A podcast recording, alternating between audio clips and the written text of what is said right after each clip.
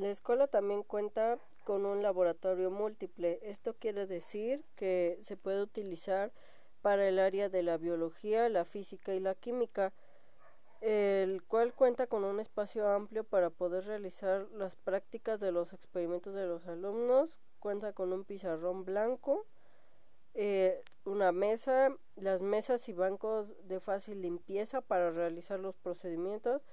un modelo del cuerpo humano con los huesos y órganos en 3D, micros materiales como los microscopios, tubos de ensayo,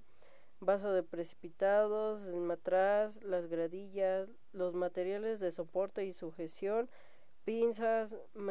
para el área de la física, materiales para el área de electricidad y magnetismo, cuenta después con una buena iluminación y una pequeña bodega dentro del mismo laboratorio para poder guardar los, los materiales.